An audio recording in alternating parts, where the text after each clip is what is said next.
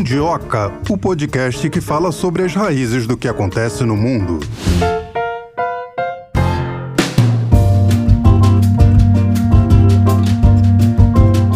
Feliz ano novo, Melina! Marcelo, feliz ano novo, muita paz, saúde, harmonia, muito mundioca, muitos assuntos pra gente discutir aqui, muita disposição. Para você, mundiocas, nosso desejo é que você tenha um 2024 excelente. Ano que já começa, Melina, com o mundo sendo modificado porque o BRICS o bloco que já tem Rússia, Brasil, Índia, China, China África, África, do, Sul, Sul, agora recebe mais cinco novos integrantes, que são Egito, Etiópia, Emirados Árabes Unidos, Arábia Saudita e o Irã.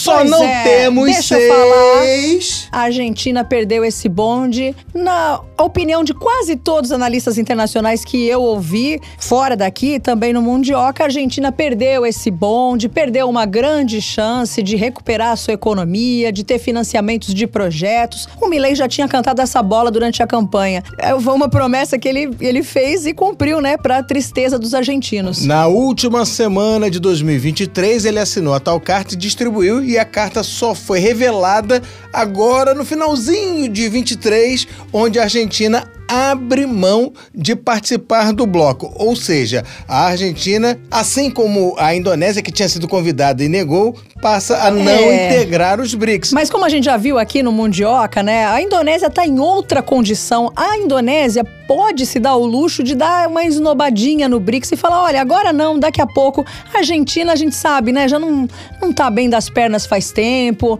tá cheio de manifestação agora e tá aí de mal a pior, cuesta barro, como diz aquele tango. A gente espera para o povo argentino que a situação melhore, mas que a gente ainda vai saber se essa decisão do Milei foi acertada ou não lá na frente.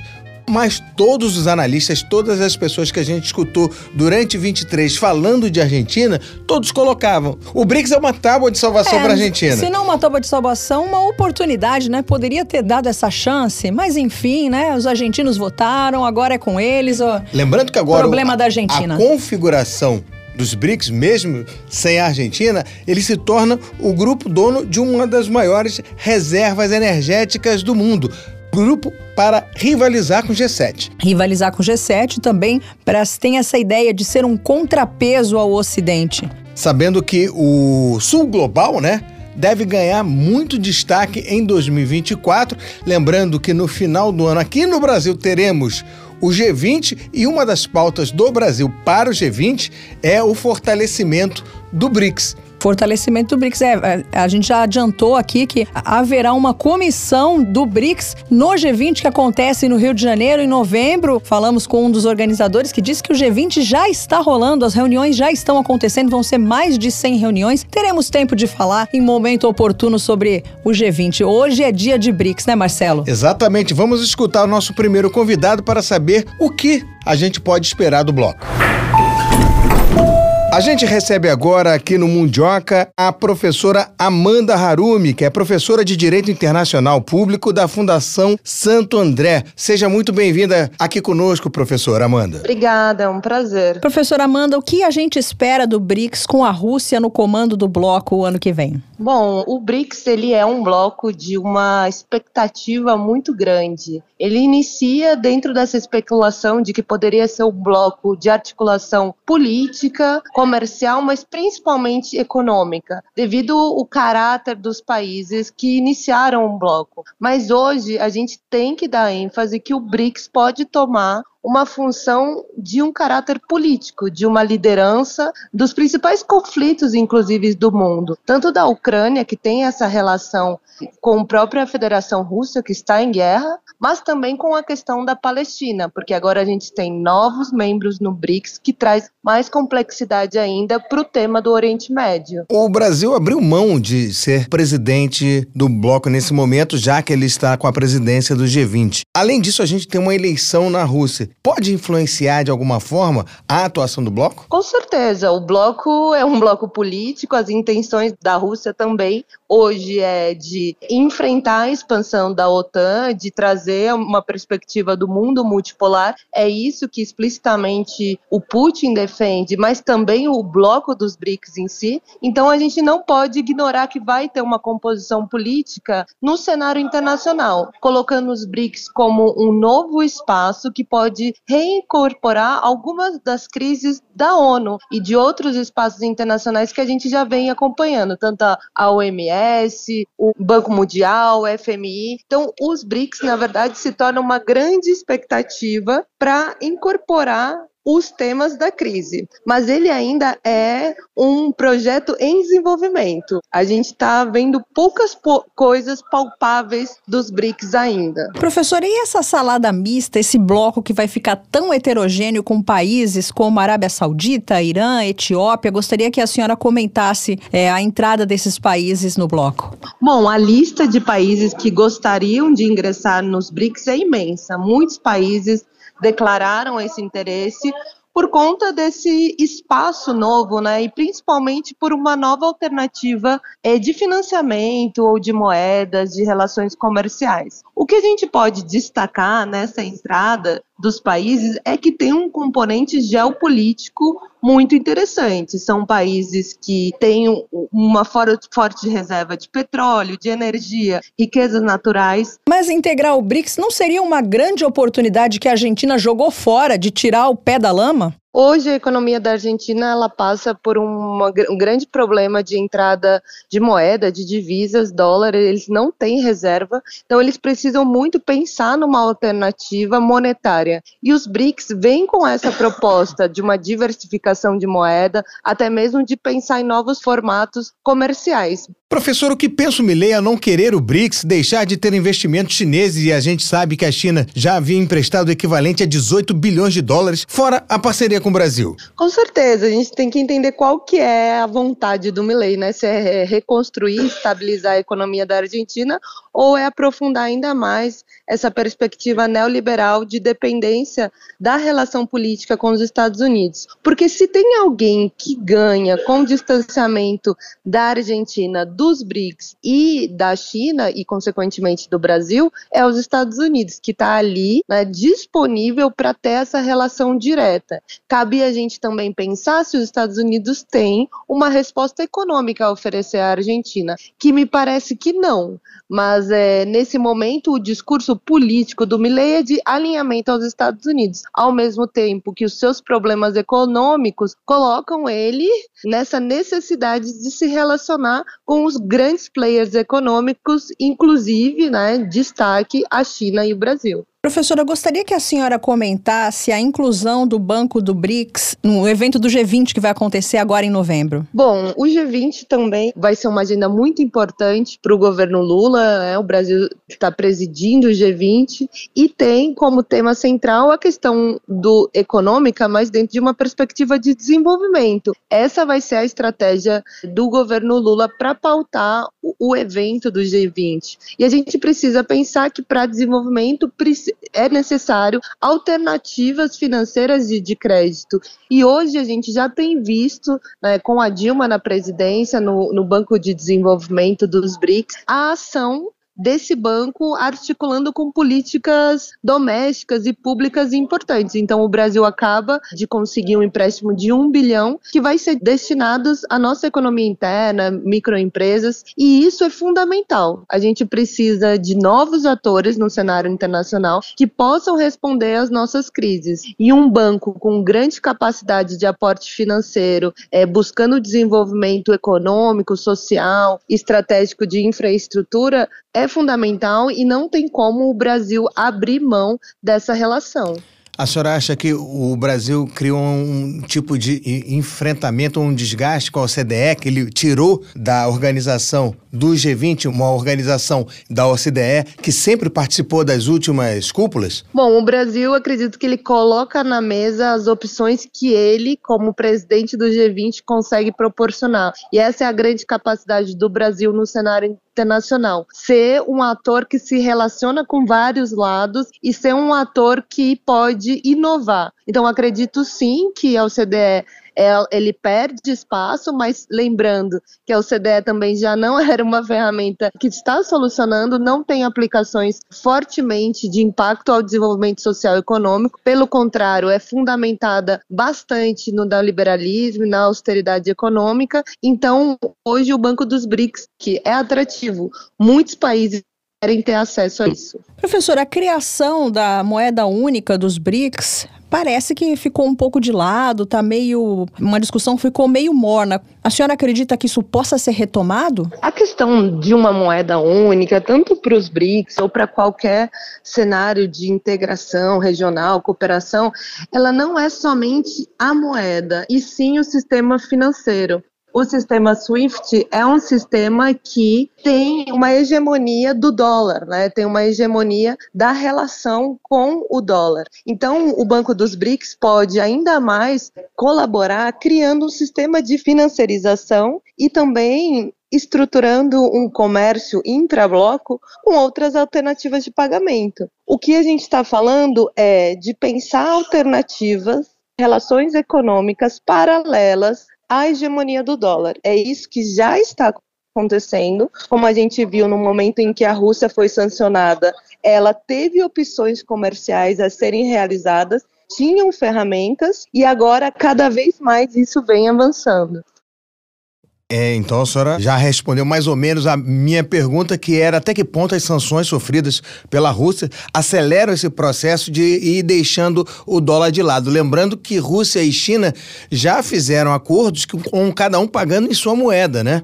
Isso, exatamente. Eles estão fazendo um comércio intenso com suas moedas, não dependendo mais do dólar. E, na verdade, a guerra da Ucrânia e, por consequentemente, as sanções acelerou esse processo, que é um processo de é, queda hegemônica do dólar. E quando a gente diz queda hegemônica do dólar, não quer dizer que o dólar vai deixar de ser importante, mas quer dizer que o dólar vai deixar de ser a moeda única de lastro do comércio internacional. E esse é o ponto que a gente também destaca, que é uma queda da inflação influência política dos Estados Unidos. Então, não é qualquer cenário é um desgaste dessa influência e dessa hegemonia dos Estados Unidos e mostra a capacidade de outras economias tão grandes como a da China, a da Rússia, a do Brasil, em pensar em construir relações, espaços e ferramentas para comercializar, mas a gente não pode esquecer que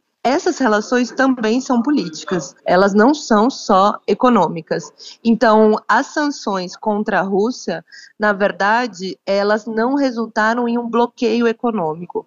Quando os Estados Unidos sanciona é, Cuba, que é uma ilha, resulta em um bloqueio econômico, porque eles não conseguem ter uma alternativa ao, ao sistema SWIFT, ao comércio e também ao dólar. Mas Rússia não. A Rússia tinha uma capacidade, tinha reserva e relação política suficiente para conseguir é, fazer com que essas sanções não se tornem bloqueios econômicos. Professora, na sua opinião, qual a melhor aquisição do BRICS? Qual país vai beneficiar mais o bloco todo agora a partir de 1 de janeiro? Olha, uma pergunta bem difícil. É, eu não diria a melhor aquisição, mas a mais interessante politicamente, eu destacaria o Irã, porque o Irã ele tem essa importância no Oriente Médio, né, uma importância política, bélica e de posicionamentos. E agora, com o tema da Palestina, em que a gente vê que o Estado de Israel representa a política externa dos Estados Unidos para o Oriente, o Irã pode compor ali um equilíbrio de poder ou é um posicionamento antagônico ao de Israel em relação à Palestina. É claro que toda essa relação ela é muito perigosa, ela pode tensionar e virar um conflito ainda maior na região, mas a atuação do Irã para além do Oriente Médio com os BRICS, né, com interlocução com a Rússia e com os, os outros membros, importa e muito para esse cenário geopolítico e de segurança internacional que a gente tem vivido, que é de muita instabilidade. A senhora vê um enfraquecimento da relação dos Estados Unidos com a Arábia Saudita, que historicamente sempre foi um aliado norte-americano? Também, né? Isso é uma das questões. É, a Arábia Saudita também representava um alinhamento aos Estados Unidos dentro da perspectiva do Oriente Médio, mas parece que ela tem compreendido essa reorganização do mundo e também entendido essa ascensão de um mundo asiático, né, de um mundo não ocidental, eh, no qual eles também se reconhecem. É, não só economicamente, mas politicamente. Então, existe de fato uma reorganização no mundo. A gente pode destacar que é um mundo multipolar, mas não conseguimos garantir que é um mundo pacífico, porque essa reorganização é uma reorganização instável e com um grande potencial beligerante. Professora, a senhora acha que foi o Brasil que pressionou o BRICS para a entrada da Argentina? Acho. Acredito que foi a construção da política externa brasileira que valorizou a importância da entrada da Argentina. Se a gente for comparar dentro de uma perspectiva bélica, de uma perspectiva de riquezas em petróleo ou econômica, a Argentina não está párea, mas na relação que ela tem e constrói com o Brasil de importância regional, é, com certeza. A gente pode até dizer que a entrada da Argentina foi para reconfigurar uma assimetria que o próprio Brasil tem em relação aos outros membros. Porque se a gente comparar a economia brasileira com a economia chinesa, a gente tem uma distância extraordinária. A ciência e tecnologia brasileira com a ciência e tecnologia é, chinesa também. Então, a entrada da Argentina pode ter sido uma recomposição do que a América do Sul representa nos BRICS e também uma ajuda política do Brasil em colocar a Argentina num espaço político no qual ela possa resolver os seus grandes problemas econômicos, que não são fáceis de serem resolvidos. Professora, é, eu vou, vou, fazer uma linha de raciocínio aqui. A senhora fala assim: Marcelo, você está quente, Marcelo, você está frio. Mas politicamente falando, não seria o fato do Brasil defender a entrada da Argentina talvez uma compensação para o fato que o Brasil antes não queria entrada de mais gente no bloco, até por perder poder, mas a China meio que foi levando tudo com a barriga assim e foi empurrando todo mundo? Eu acho que tem momentos e momentos, né, no cenário internacional. É, já faz tempo que os acadêmicos especulam essa movimentação hegemônica, essa mudança de cenário. Mas o que a gente pode destacar é que ela tem sido muito mais rápida do que nós imaginávamos na teoria. Hoje, a queda hegemônica dos Estados Unidos, da sua influência com o dólar, ela está muito acelerada. Então, hoje, a vontade do Brasil em se aproximar da Argentina e colocar ela representando a América do Sul nos BRICS pode ser fruto de uma leitura de que essa perspectiva de, de um novo mundo está cada vez mais acelerada. E onde que a América Latina vai se posicionar? Essa é a pergunta. Então, a gente tem um mundo se reorganizando e onde que nós vamos nos posicionar. E a Argentina é fundamental. Existe também esse cavalheirismo da política externa brasileira como a Argentina, né, de entender que politicamente as nossas relações são muito importantes. Não vejo como uma perda de protagonismo do Brasil à entrada da Argentina. Pelo contrário, acho que ela vem compor é, as características da América do Sul para o bloco. E se a Argentina não entrar mesmo, outro país da, aqui da América Latina pode é, entrar no lugar? Bom, não seria tão fácil. Eu sei que o México também tinha interesse de entrar, estava nessa lista. O México é um país muito importante que tem tido um sucesso político com o presidente López Obrador. Parece que ele está com quase 80%, 70 e poucos por cento de aprovação. Tem uma nova candidata também é, para disputa eleitoral mas é um país que, na análise da política externa brasileira, principalmente do Celso Amorim, é um país que desafia os Estados Unidos. Ou seja, você comprar a briga de disputar o México, você está desafiando os Estados Unidos ali na fronteira mesmo e também na relação intrínseca econômica que os Estados Unidos têm com o México.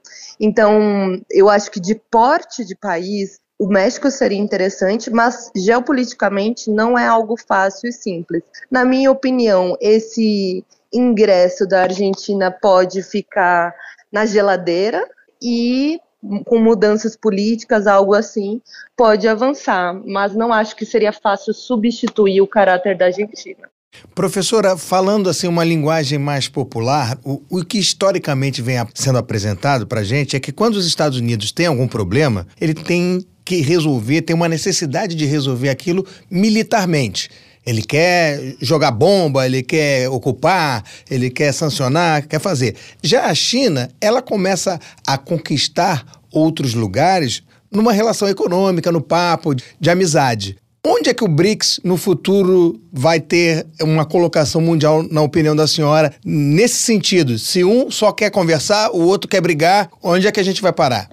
É, bom, na verdade a gente pode dizer é, popularmente que os Estados Unidos ele está caindo, mas ele está caindo atirando, né? Ele não vai cair em paz. Mas isso é uma característica do que a gente define na teoria de imperialismo. Os Estados Unidos construiu ferramentas imperialistas por todo o mundo, tanto com o seu modelo de democracia, mas com a, com a economia, com o dólar, com a relação econômica com o petróleo, exploração de petróleo tecnológica, então ele depende muito é, desse alinhamento dos países ao seu projeto político e tem uma característica de intervenção nos países, por isso que nós consideramos imperialistas. Já a China ela defende, né, com a sua teoria política, mas também uma influência do confucionismo, que quer construir um futuro compartilhado, que tem interesses de compartilhar tanto relações econômicas quanto política. A gente pode marcar que a China sempre é, teve essas relações econômicas e comerciais como prioritárias, ou seja, não importava politicamente o que o país tinha de posicionamento, mas ela ia ter relações comerciais. Por isso que teve relações comerciais com Bolsonaro, assim como segue tendo no governo Lula. Mas a partir da guerra da Ucrânia, quando se posiciona defendendo a, a Rússia no seu direito estratégico, né, de se distanciar da OTAN, de cuidar das suas fronteiras, na minha opinião, ali a China avança e se posiciona politicamente ao lado da Rússia. Ou seja, até mesmo essa capacidade bélica de criar guerra dos Estados Unidos acelerou um processo que ainda não era certo de aproximação entre Rússia e China e que hoje a gente vê explicitamente. Então, acho que dentro da teoria a gente pode definir que os Estados Unidos é imperialista e que a China hoje é uma grande economia que depende sim do cenário internacional, mas que tem uma prática diplomática e um discurso de um futuro compartilhado. E aí a situação de Taiwan vai ganhar mais peso nessa, nessa discussão, que vão entrar China e Estados Unidos discutindo um em cada lado. Exatamente, é isso que a gente tem visto no mundo. Pontos de tensão, né, tanto a Ucrânia, mas a gente pode colocar agora a Venezuela, Essequibo e Guiana também como um ponto de tensão, Taiwan, Palestina, pontos do mundo de tensão que têm características históricas, políticas internas, mas que, num macro, reflete a disputa dessa transição de mundo.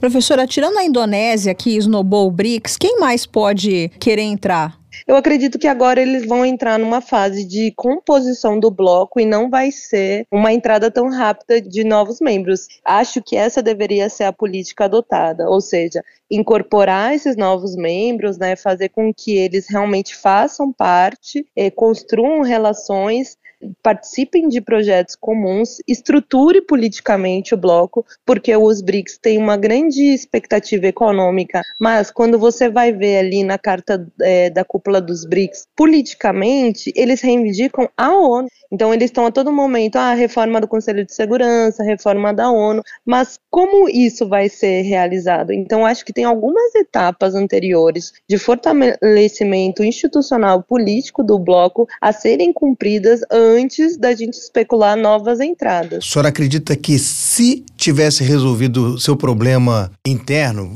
político, a Venezuela, como grande produtora de petróleo, e a gente olhando os novos integrantes do BRICS Plus, né, são detentores de grandes reservas de petróleo, ou seja, o BRICS baseado nessa matriz energética, de deter o poder de matriz energética, seja petróleo, seja gás natural e seja urânio também. A senhora acredita que a Venezuela poderia ter sido convidada? Acredito que sim. É, a Venezuela também tem relações muito próximas políticas com a Rússia, o que facilita né, essa entrada, mas também a Venezuela tem uma disputa política intensa, né? Então a gente também não sabe qual projeto de poder vai ser refletido nisso. Mas com certeza a Venezuela é o maior posto de petróleo, tem uma capacidade de extração muito importante, tem uma estatal, a PDVSA, politicamente também se coloca nesse mundo multipolar, se coloca como uma proposta socialista de um socialismo do século XXI. Então é um país interessante. Professora, 2024 vai ser o ano do BRICS?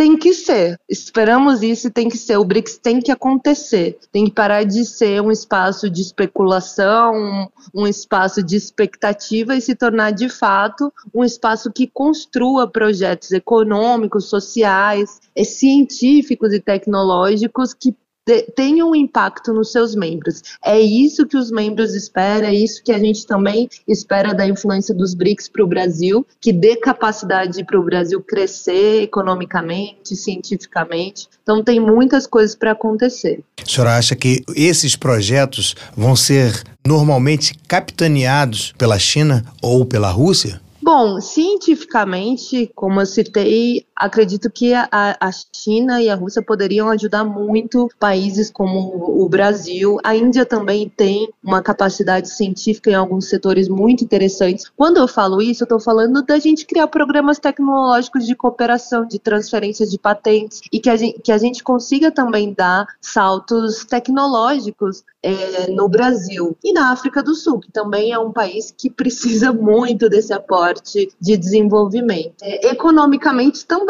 Economi hoje a, o Brasil está na frente das maiores economias em relação à Rússia, mas a Rússia tem um, uma capacidade comercial e econômica interessante, Índia também. Então, só fortalecer esse intrabloco já vai ser muito é, otimista e ter uma agenda muito positiva para 24. E qual país deve se destacar o ano que vem? Bom, esperamos que o Brasil se destaque ano que vem, que o Brasil se destaque não só como liderança, não só com esse discurso de mediação e de paz, mas sim como um país que projete né, a sua capacidade de poder, a defesa da soberania das nossas riquezas, tanto de petróleo, mas também do meio ambiente, da Amazônia. O Brasil precisa projetar para outros espaços isso também, inclusive nos BRICS, que nós temos que defender nossos territórios, nossas riquezas, a partir dessa compreensão do cenário internacional. Nós temos várias vantagens geográficas, políticas. Acho que 24 pode ser o, o ano de destaque para o Brasil nos BRICS, mas também em toda a agenda internacional, no G20, é, na COP30, que vai ser em 2025. Tem muita coisa a ser construída nessa agenda internacional. É, o Mundioca tá tão otimista quanto a senhora. A gente conversou com Amanda Harumi, professora de Direito Internacional Público da Fundação Santo André. Muito obrigada pela sua presença aqui e volte sempre. Obrigada. Tchau, tchau, gente. Até logo, tchau, professora. um abraço. Pois é, um novo ano chegando, os BRICS se colocando como o bloco que vai rivalizar com o G7. Muitos analistas dizem que o bloco do BRICS vai ser um contrapeso ao Ocidente, eles estão cada vez mais fortes, com produtores de petróleo, com as grandes nações, grandes potências, né? Então tem tudo aí para dar certo. Donos das maiores reservas energéticas estão no BRICS agora. É, a gente não pode esquecer que a questão energética é uma pauta importantíssima.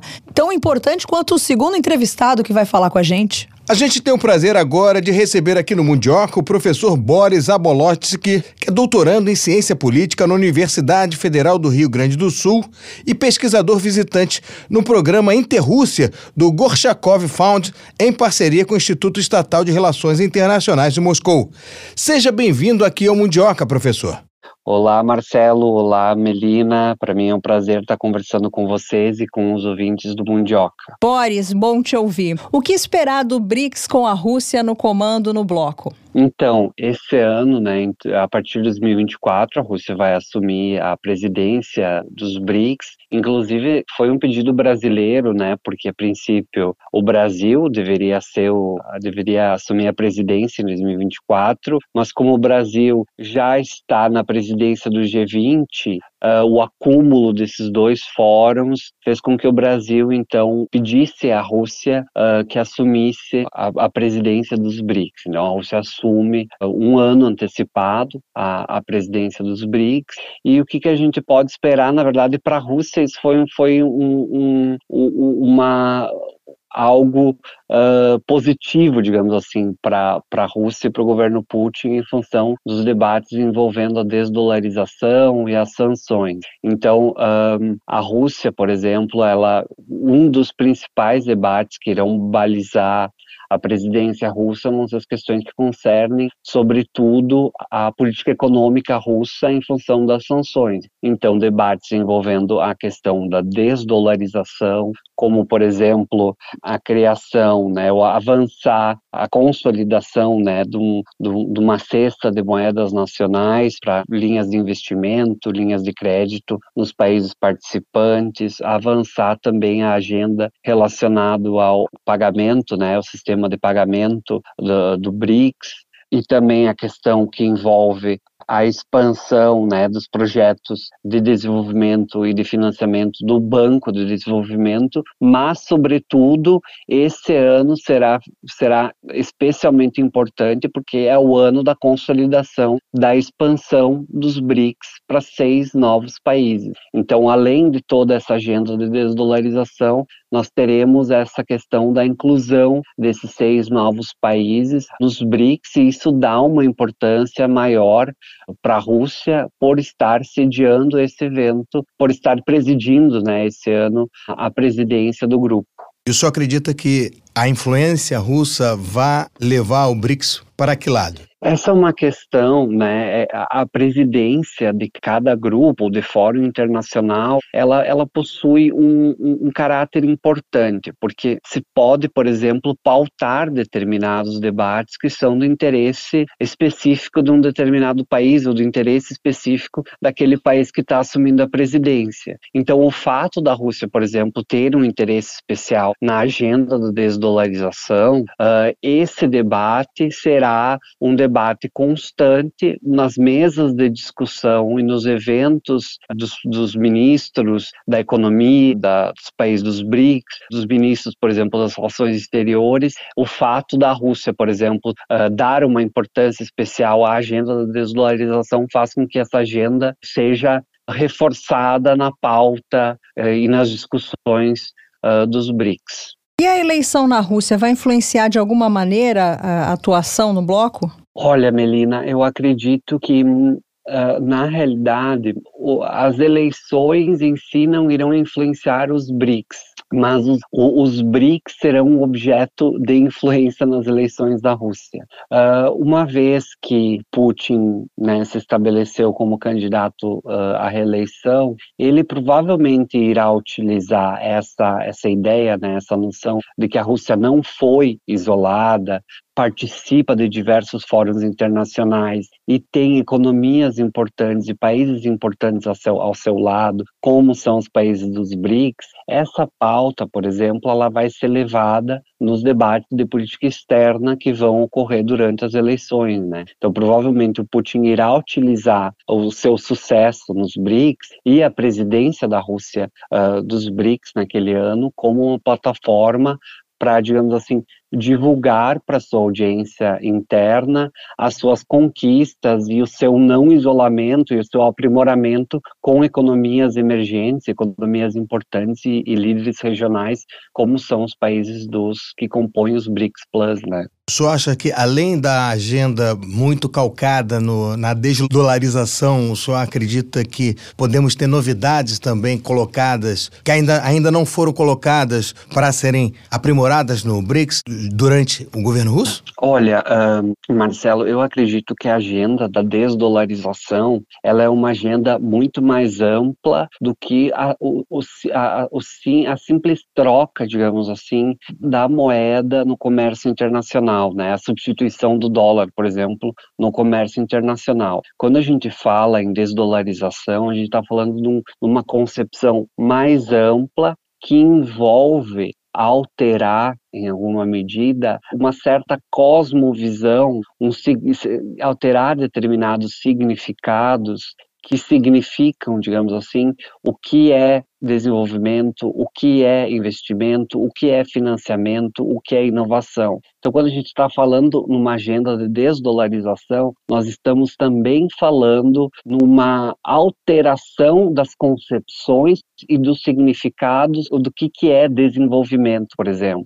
Então, aí a gente está falando da alteração, por exemplo, de políticas macroeconômicas, de uh, investimentos, numa alteração de diversas outras concepções que uh, alteram, em alguma medida, um, um certo paradigma que existe desde o sistema Bretton Woods sobre uh, questões relacionadas ao que seria esse desenvolvimento, o que, que seria uh, um, a, a, possibilidade de crescimento econômico, a possibilidade uh, de se projetar economicamente. Então, a gente está falando da alteração paulatina e simultânea de uma concepção que vai além da simples troca da moeda internacional. Então a gente está falando de diversos outros pontos, de diversas outras questões que acompanham esse debate.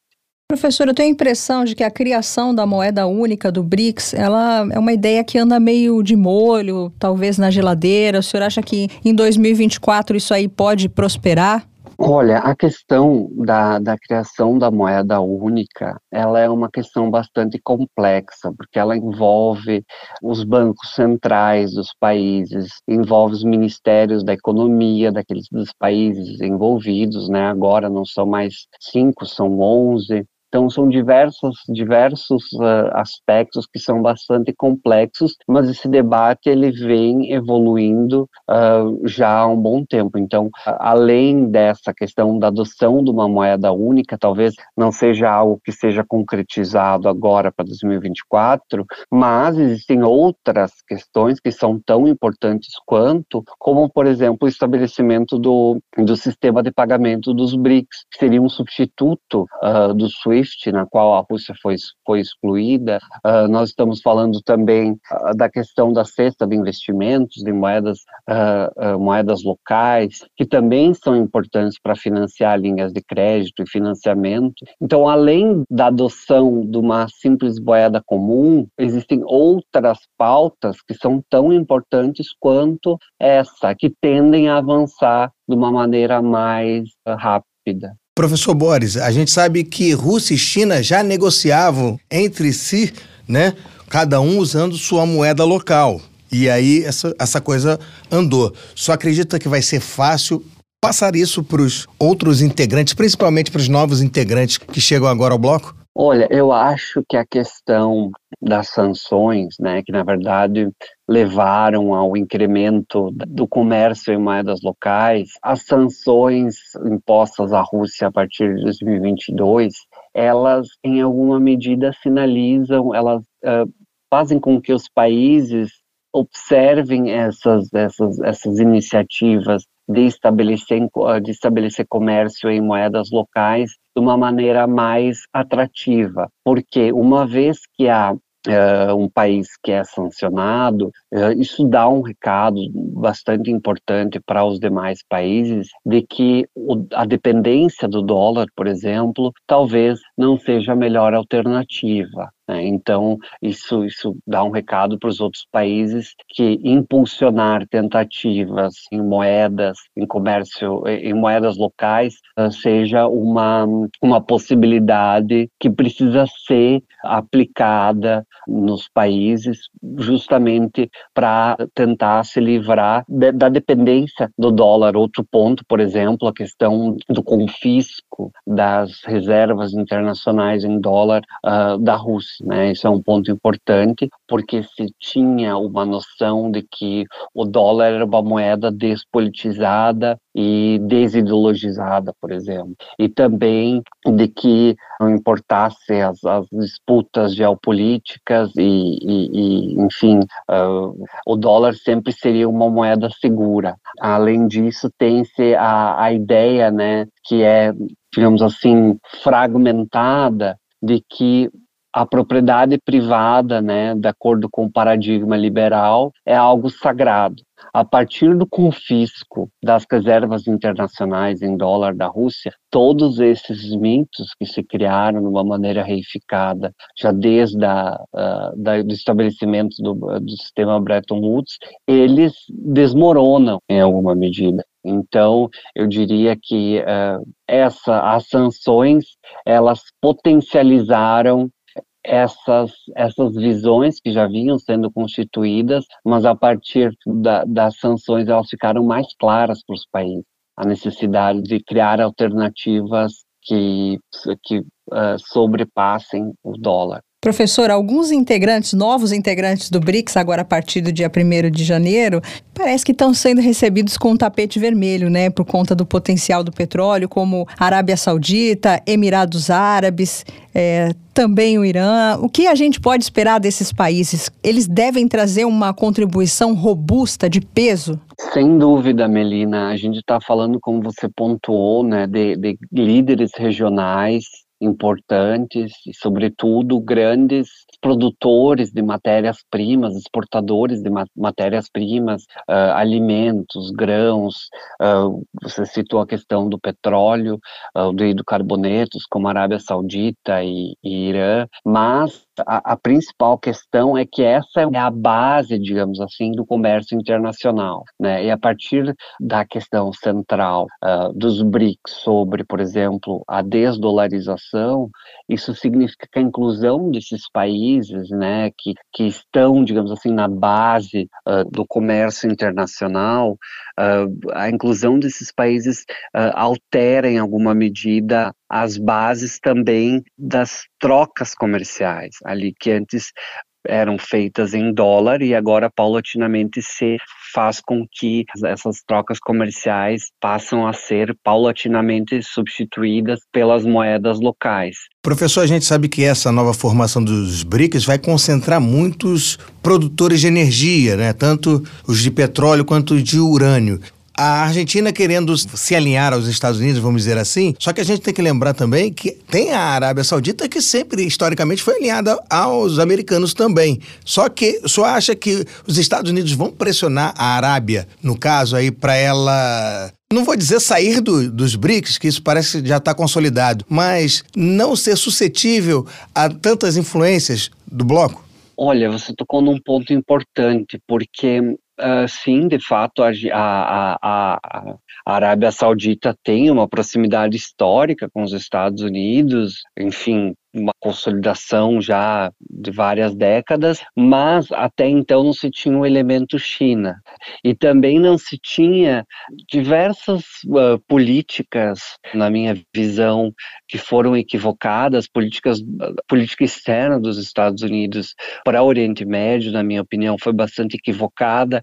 E isso, em alguma medida, também empurrou a Arábia Saudita para alternativas, para buscar alternativas que não fossem apenas apenas aquelas que ela desenvolvia ao longo do, dos anos, né, ao longo das décadas. Então tem essa questão do fator China e na questão Argentina também, sobretudo, tem também a, o fator China, uma vez que boa parte dos investimentos internacionais Uh, das linhas de crédito que a Argentina precisa desesperadamente são uh, provindas da China. Né? Então, um rompimento, uma, uma, uma ruptura total uh, desses países, sobretudo da, da Argentina em relação à China, também é, é, bastante improvável. Agora, a questão que vai se colocar é como é que vai ficar o cenário a partir de 2024 com a eleição do Trump. Né? Provavelmente, se o Trump for eleito nos Estados Unidos, nós vamos ver uma nova reconfiguração de forças na América Latina, sobretudo na Argentina, no Oriente Médio, enfim, em diversas outras regiões, e a gente vai ter que observar como é que vão se consolidar, como é que vão uh, se estabelecer essas novas correlações de força a partir das eleições de Trump e a provável mudança né, da, da orientação de política externa norte-americana. Professor, é, Irã acusa Israel de ter promovido um ataque cibernético que interrompeu o fornecimento de combustível em, em 70% dos postos iranianos. Agora, sendo o Irã um componente dos BRICS, os outros colegas podem se voltar contra Israel? É, é esse é um ponto interessante, né? Porque a guerra de Israel contra a Palestina, ela, na verdade, ela expôs toda a hipocrisia de um discurso ocidental uh, calcado, digamos assim, nos direitos humanos, uh, é nessas questões que, na verdade, a gente tem que se perguntar, né, direitos humanos para quem e para quê, né, nesse caso, porque uh, a, a, o advento, né, e o apoio norte-americano e da comunidade internacional inteira, né, a comunidade internacional falou do mundo ocidental, de modo geral, do ocidente coletivo, fez com que também com que esses países, o Irã, por exemplo, e a Arábia Saudita, que tinham uma disputa histórica ali, um, uma briga diplomática, digamos assim, uh, histórica há, há, muitas décadas, uh, em alguma medida uh, se reconciliassem. Né? Essa reconciliação teve um papel bastante importante da China, né? da, da diplomacia chinesa, e a, a, a guerra de Israel, ela, ela tende também a aproximar esses países do Oriente Médio contra uma política uh, externa patrocinada né, e apoiada pelos Estados Unidos em relação à região ali no, no Oriente Médio, sobretudo a questão de Gaza. Então, eu acho que a, a questão principal que, que se delineia ali é que essas contradições que foram expostas a partir a, a, da guerra de Israel, elas aglutinaram em alguma medida, vão aglutinar ainda mais esses países do Oriente Médio, no sentido de questionar e de se opor, digamos assim, a essa política externa que vinha, que vinha sendo uh, patrocinada e promovida uh, pelos Estados Unidos na região, sobretudo com o apoio uh, a Israel. Professor, vamos falar do Brasil. Como é que o Brasil pode se beneficiar com a entrada dos novos integrantes? Como o Brasil pode se posicionar agora diante do bloco? Essa é uma questão importante porque, uh, na realidade, uh, a, a, os BRICS eles, eles proporcionam uma plataforma muito importante também de investimentos Uh, e de aprimoramento das relações bilaterais de comércio, né?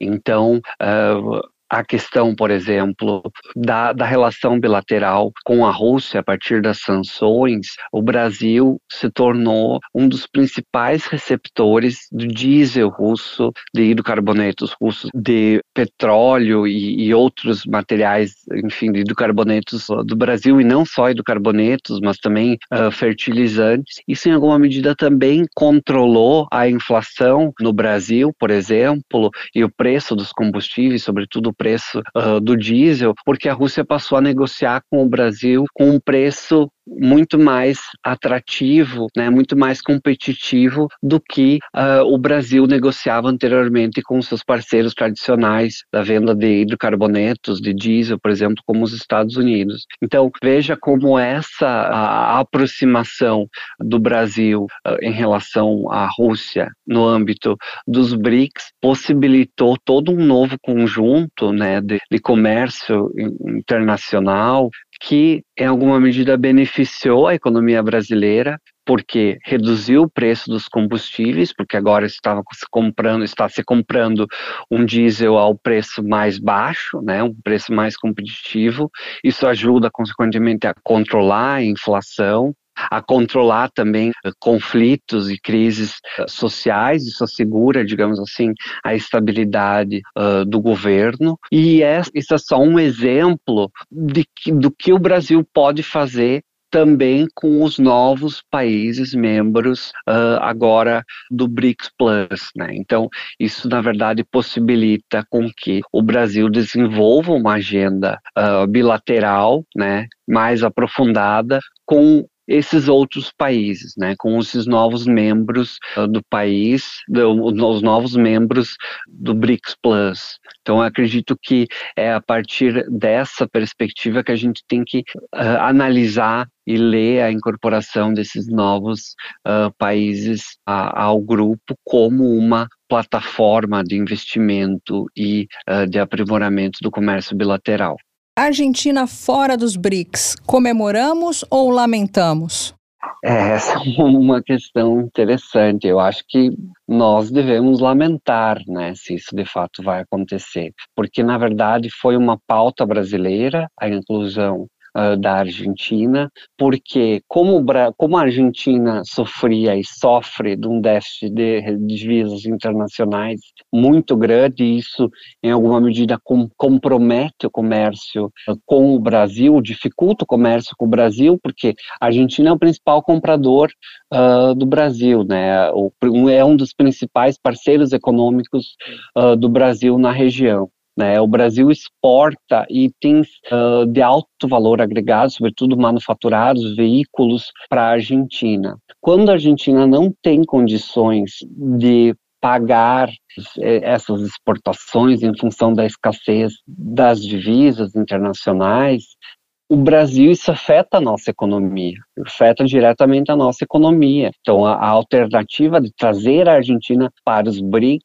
tinha exatamente uma função de que voltada para que a Argentina pudesse criar alternativas no seu comércio uh, exterior a partir da inclusão de moedas locais, de moedas nacionais e também pudesse atrair investimentos externos com base, por exemplo, no novo Banco de Desenvolvimento, uh, que não fossem em dólar, né? Isso, consequentemente, traria benefícios para a Argentina no âmbito econômico, né, possibilitando um crescimento econômico mais robusto, possibilitando o aumento das trocas comerciais da Argentina com seus parceiros regionais, sobretudo com o Brasil. Tá certo, então. A gente teve o prazer de conversar com o professor Boris Abolotsky, doutorando em ciência política na Universidade Federal do Rio Grande do Sul e pesquisador visitante no programa Interrússia do Gorchakov Fund, em parceria com o Instituto Estatal de Relações Internacionais de Moscou. Sempre muito bom te ouvir, professor. Muito obrigada. Obrigado, Melina. Obrigado, Marcelo. Para mim é um prazer sempre estar conversando com vocês. Um abraço. Prazer é nosso, professor. Um grande abraço. Um abraço. Valeu.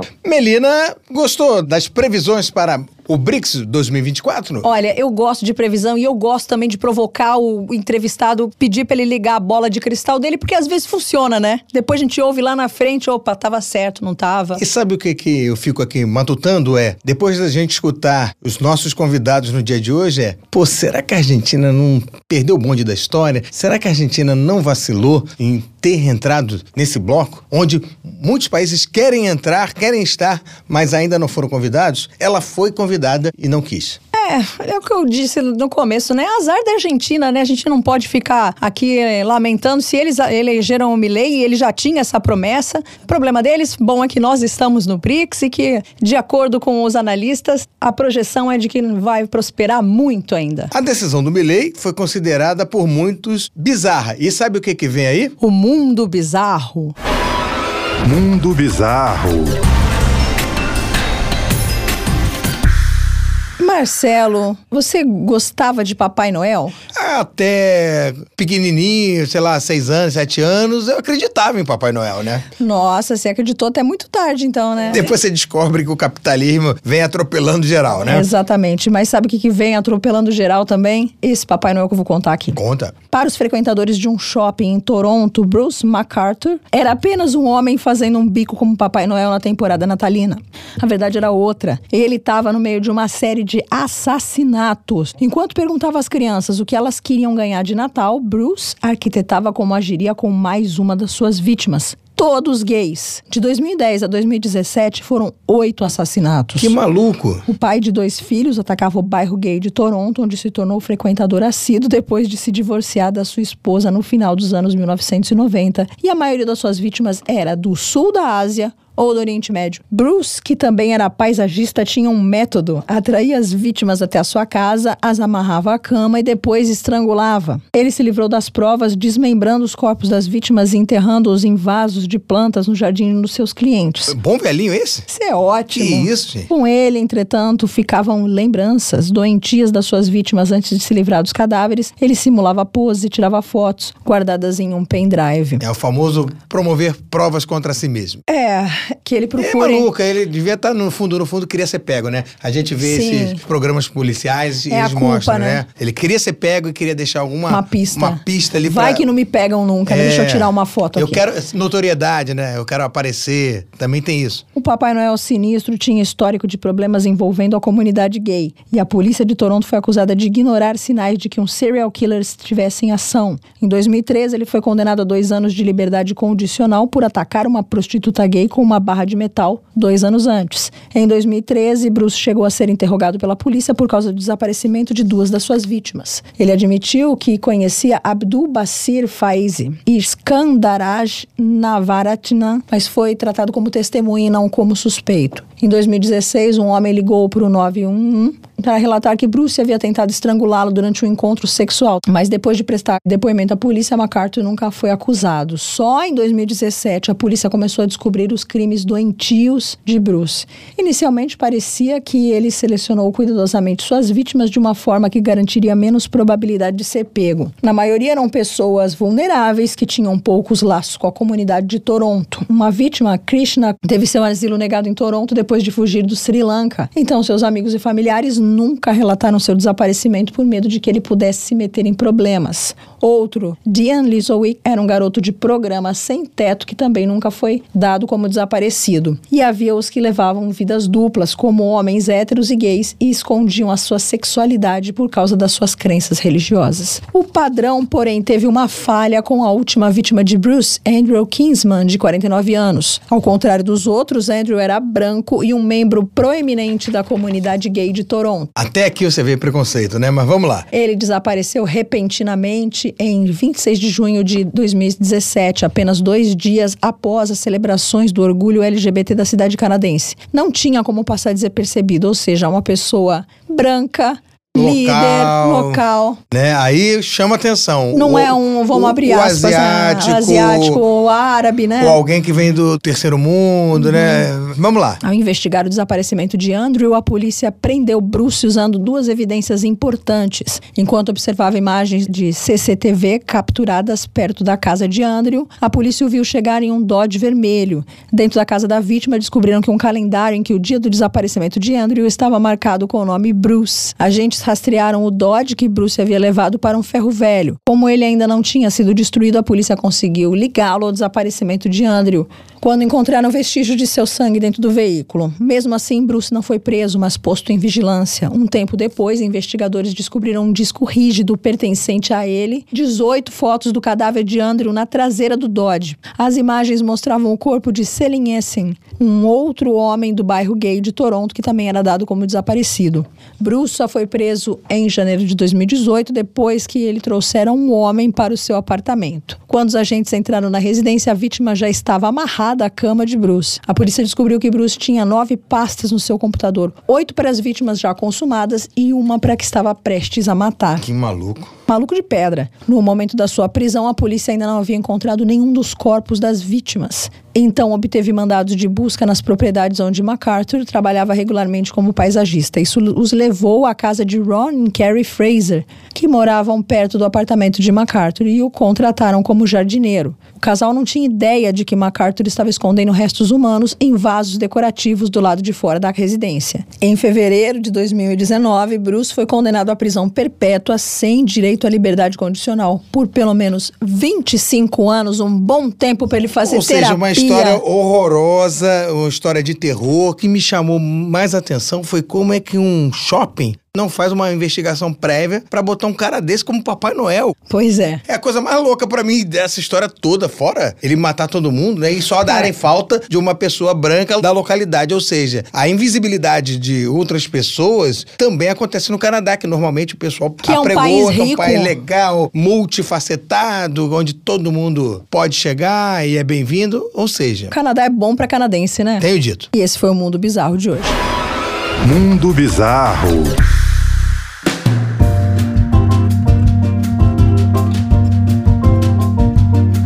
Acabamos o primeiro Mundioca de 2024. Que bom, espero que todos os outros sejam tão ou melhores do que esse. Primeiro programa do ano, mas a gente tem um recadinho que começou lá atrás e vai ser lembrado pra frente durante muito tempo. Qual é? Curta, comente, compartilhe, mande um recadinho pra mim, vamos ficar conectados. Eu sempre reposto o que vocês me mandam, eu também respondo e levo as sugestões de vocês para a reunião de pauta. Muitos mundiocas acabaram virando entrevistados depois. Hashtag fica a dica. Além de hashtag Fica a Dica, quais são os endereços que a gente tem que falar? Arroba Mundioca com K no Twitter atual X e arroba mundioca.podcast. Eu espero vocês lá. Um grande beijo pra você, Melina. Desejo tudo de bom nesse ano que tá chegando. Um beijo para todos os mundiocas e até a próxima. Beijo, good vibes.